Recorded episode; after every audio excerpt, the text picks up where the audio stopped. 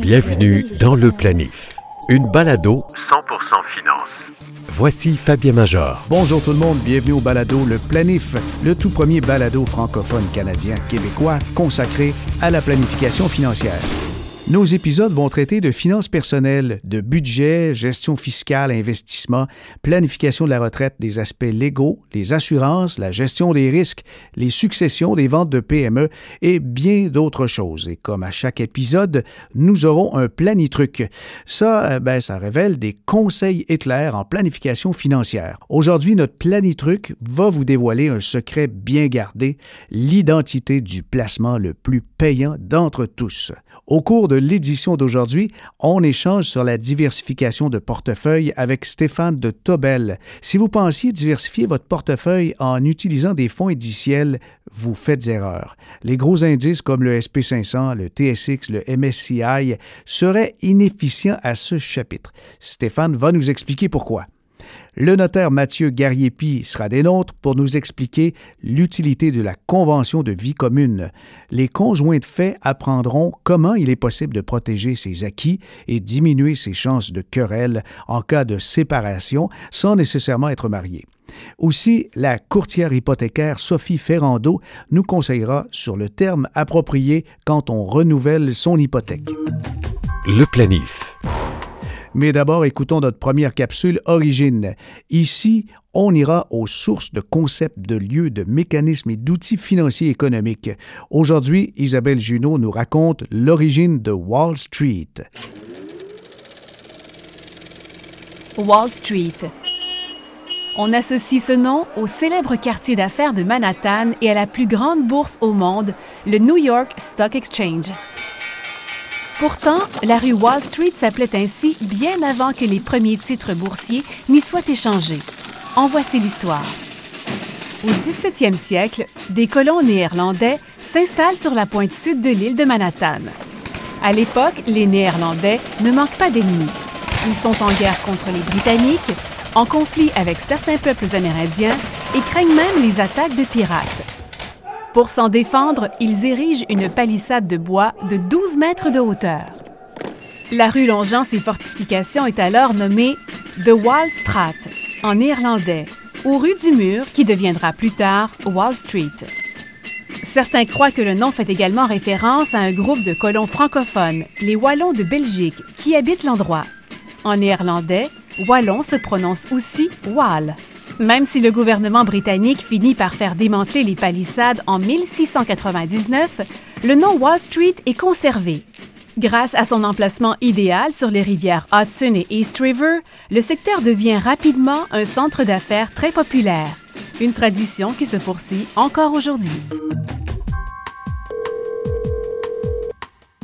Nous rejoignons immédiatement en direct de Manhattan Stéphane de Tobel de la firme Tobam. Il est un, directeur exécutif. Bonjour Stéphane. Bonjour Fabien. Parle-moi de Tobam. La signification du nom, c'est original pour une firme de, gestion de portefeuille?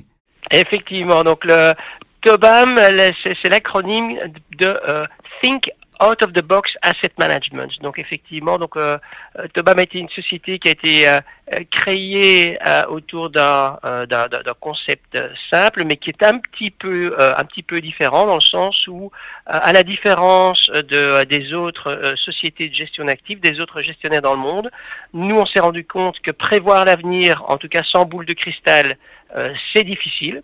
Mhm. Hein, c'est extrêmement difficile de prévoir l'avenir, la direction euh, des marchés, et c'est donc la raison pour laquelle nous avons décidé sur la diversification. Le nom est finalement un peu votre mission, c'est de penser en dehors de la boîte. Exactement, exactement. Et pour nous, la boîte, c'est en partie, c'est euh, c'est ce que font les euh, les indices capipondérés, hein, donc les indices qu'on connaît, tels que le le S&P 500, le TSX canadien ou le MSCI Emerging Market.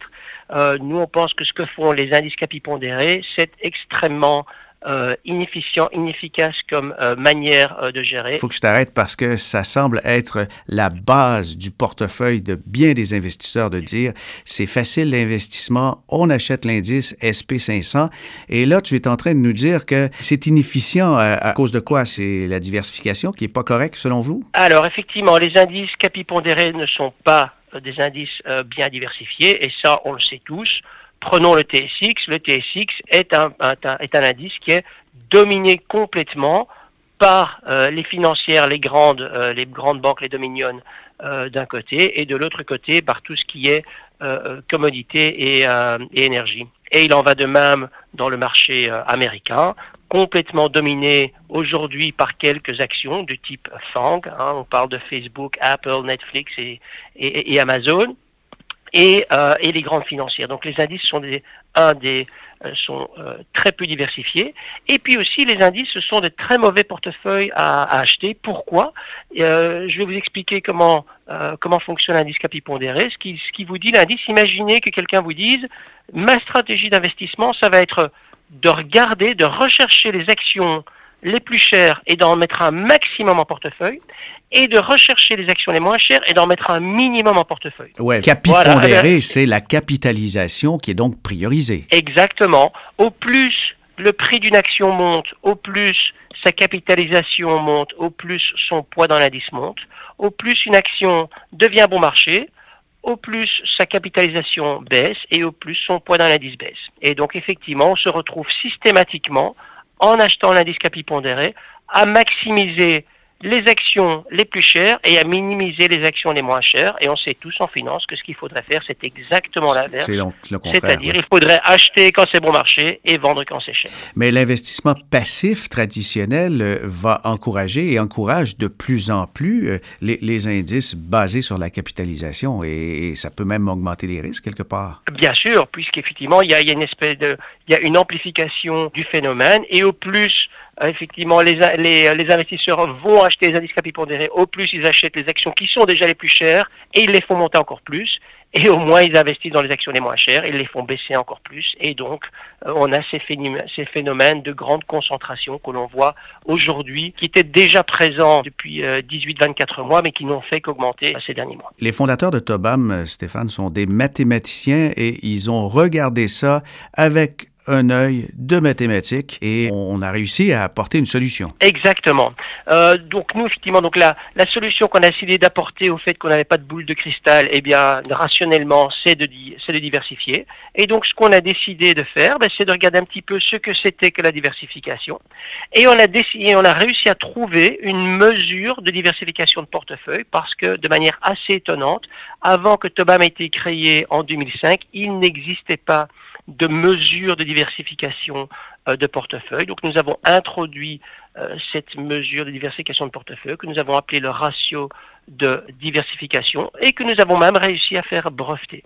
Ah oui. C'est aujourd'hui euh, cette mesure de diversification qui est relativement simple et qui est pleine de bon sens. On a réussi à la faire breveter et donc elle est propriété de, de Tobam. Et donc c'est une stratégie complètement unique et originale puisqu'elle est brevetée. Ben parlons-en un peu euh, de la façon dont vous vous y prenez pour réussir à augmenter la diversification si on prend par exemple euh, l'univers des 500 plus grandes sociétés américaines.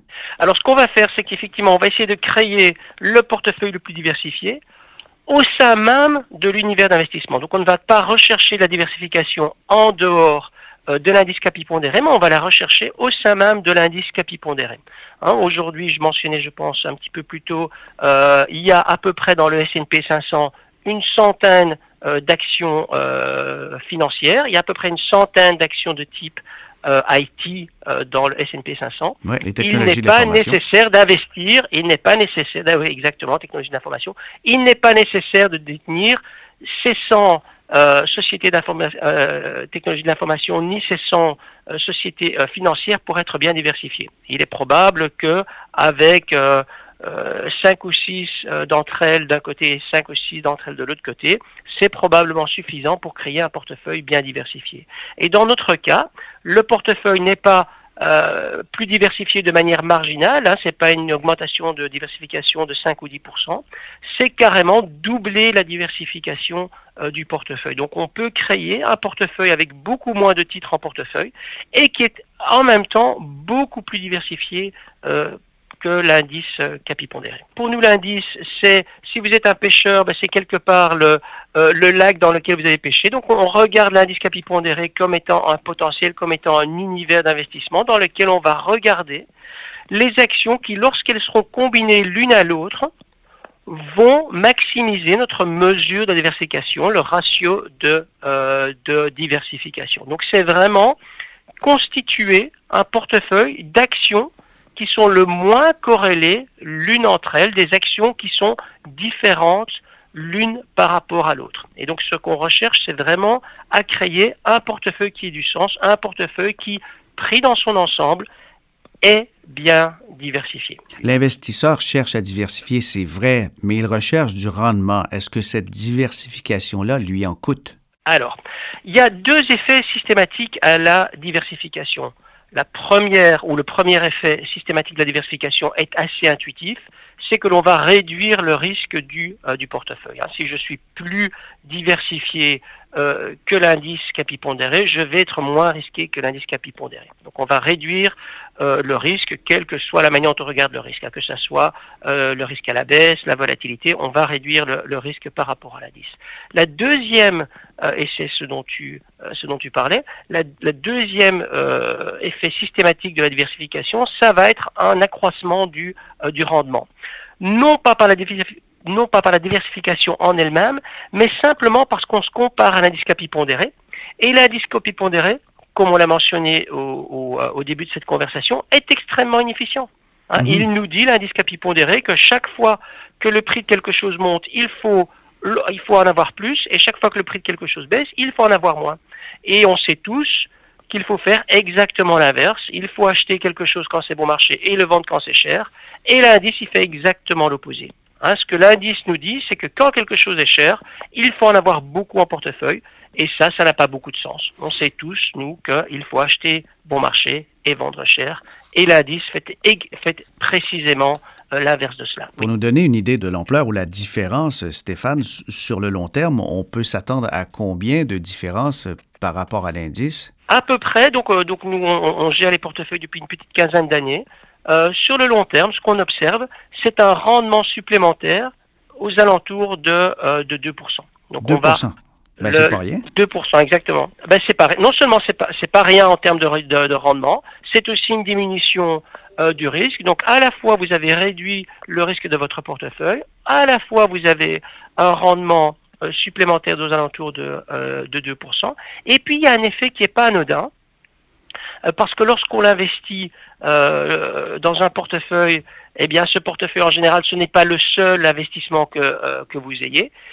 En fait, en investissant dans un portefeuille bien diversifié, vous allez être diversifiant. Ce que je veux dire par là, c'est que le portefeuille que nous créons, le portefeuille qui va maximiser la diversification, il va être très différent des autres portefeuilles que vous avez déjà.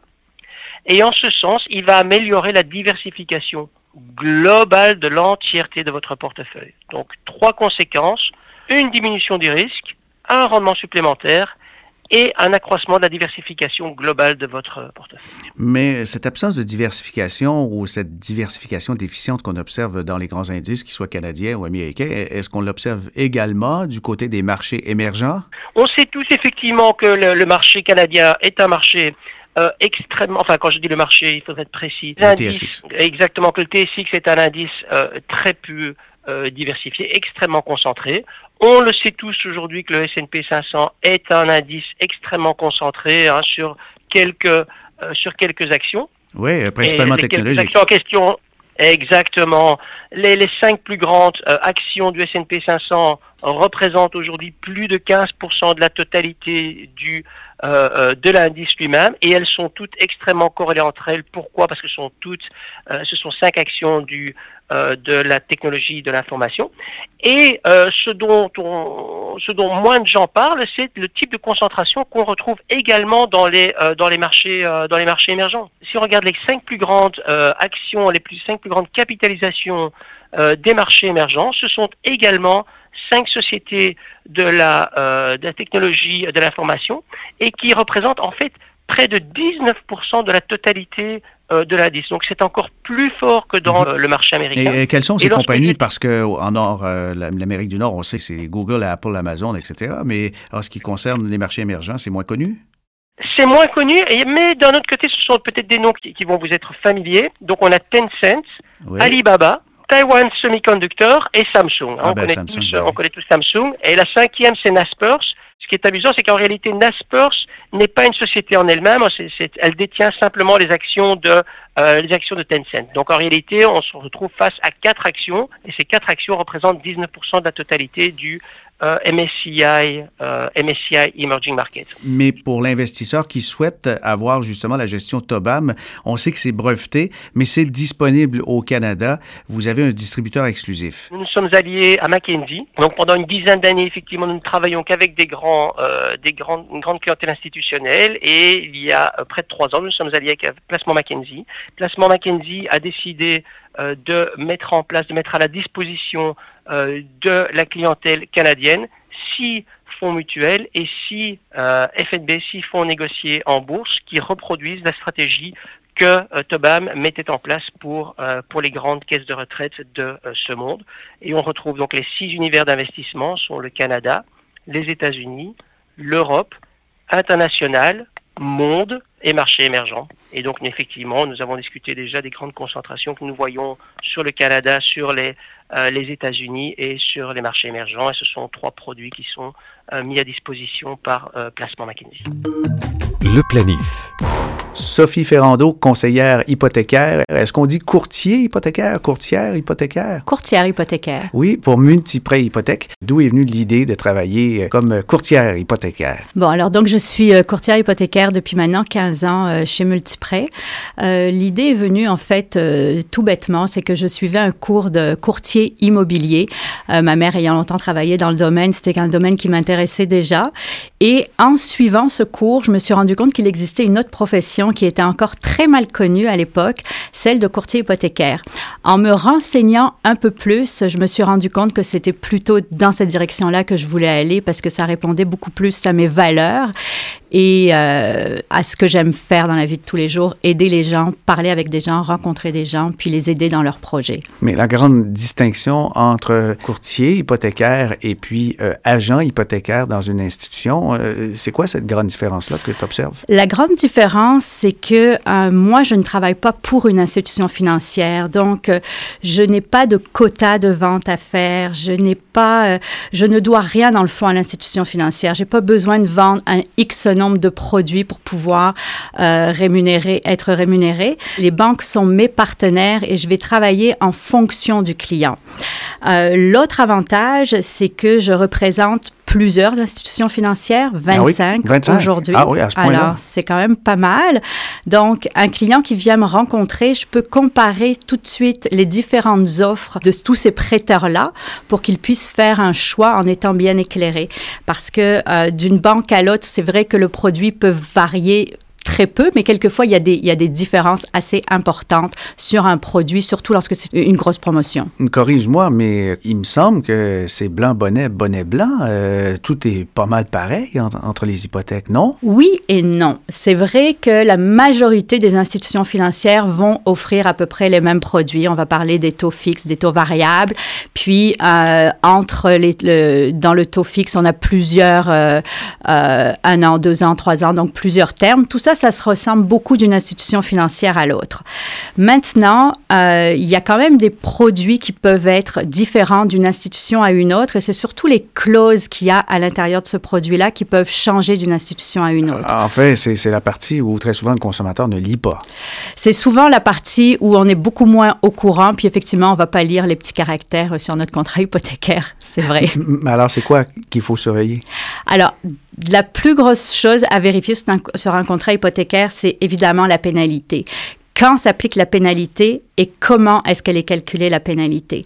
Parce que en choisissant un produit hypothécaire avec un taux d'intérêt alléchant, mais des restrictions par rapport à l'hypothèque qui peuvent entraîner des pénalités, on peut se retrouver avec des pénalités assez élevées. Mais ça m'amène aussi à un point, les gens se posent toujours la question, là on est en fin de cycle économique, on prend une hypothèque de 3, 5 ans, 7 ans, il y a des fois euh, des, des, employés de banque qui vont nous mettre de la pression pour même pour du 7 ans, du 10 ans. Quelle question on doit se poser qui nous aide à déterminer l'échéance de notre contrat? C'est sûr qu'il y a des, beaucoup de questions à se poser, mais déjà, il faut savoir que la SCHL a fait une étude sur la durée euh, d'une hypothèque et en moyenne, la durée moyenne d'une hypothèque, c'est à peu près trois ans et demi. Euh, trois ans et demi? À peu près, oui. Donc, quand on vend du 5-7 ans, c'est parce que, ben, évidemment, on va retenir le client plus longtemps, puis la pénalité, plus le terme est long, plus la pénalité va être élevée. Mais les questions à se poser, c'est de savoir, OK, est-ce qu'on a des projets? On est une nouvelle famille. Est-ce qu'on va avoir, on a l'intention d'avoir un autre enfant? Va avoir besoin de quelque chose de plus grand? Euh, est-ce que euh, on attend un héritage? On va pouvoir mettre un montant important sur notre hypothèque? On va vouloir le faire?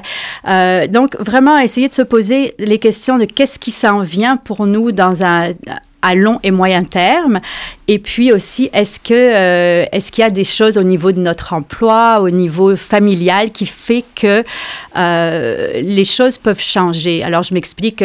On a quelquefois des clients qui viennent nous voir, puis ils vont avoir un projet d'aller vivre à l'étranger parce qu'ils ont de la famille à l'étranger. Mais si c'est quelque chose qu'on a en tête, à moins d'acheter un investissement, puis on sait qu'on va le garder pour un long terme, mais si on achète quelque chose avec un projet comme ça, on va pas signer une hypothèque de 5 ans, ça fait pas ça fait pas de sens. Mm-hmm. Si on sait qu'on attend un héritage dans un an ou deux, puis qu'on va pouvoir euh, le mettre euh, sur l'hypothèque, mais on ne prend pas un terme de cinq ans non plus.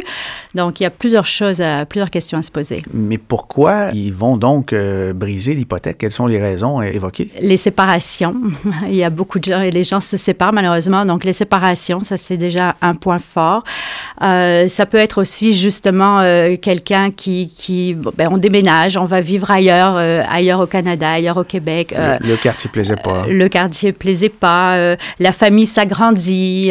finalement, on se retrouve qu'on est trop trop endetté, on doit vendre la maison, ou on veut, euh, on veut euh, consolider des dettes, ou on veut faire des rénovations sur la propriété. Enfin, vraiment, un millier de raisons. Euh, Mais la durée des couples doit être un, facteur important. Les mariages durent moins longtemps qu'avant, ce qui fait que quand on a aménagé dans une nouvelle maison, surtout si c'est la première, c'est une épreuve pour les couples. Effectivement, et c'est pour ça que quand les jeunes couples viennent me rencontrer, je suggère souvent un trois ans. Alors, à surveiller, quand on magasine une hypothèque, la pénalité, c'est à surveiller. Oui. On regarde aussi au niveau des projets, de ce que je comprends, la situation de son emploi. Et qu'est-ce qu'on va surveiller d'autre? Dans les conditions, il y a tout ce qui est remboursement anticipé. Est-ce qu'on a le droit de faire des remboursements anticipés? Si oui, de combien?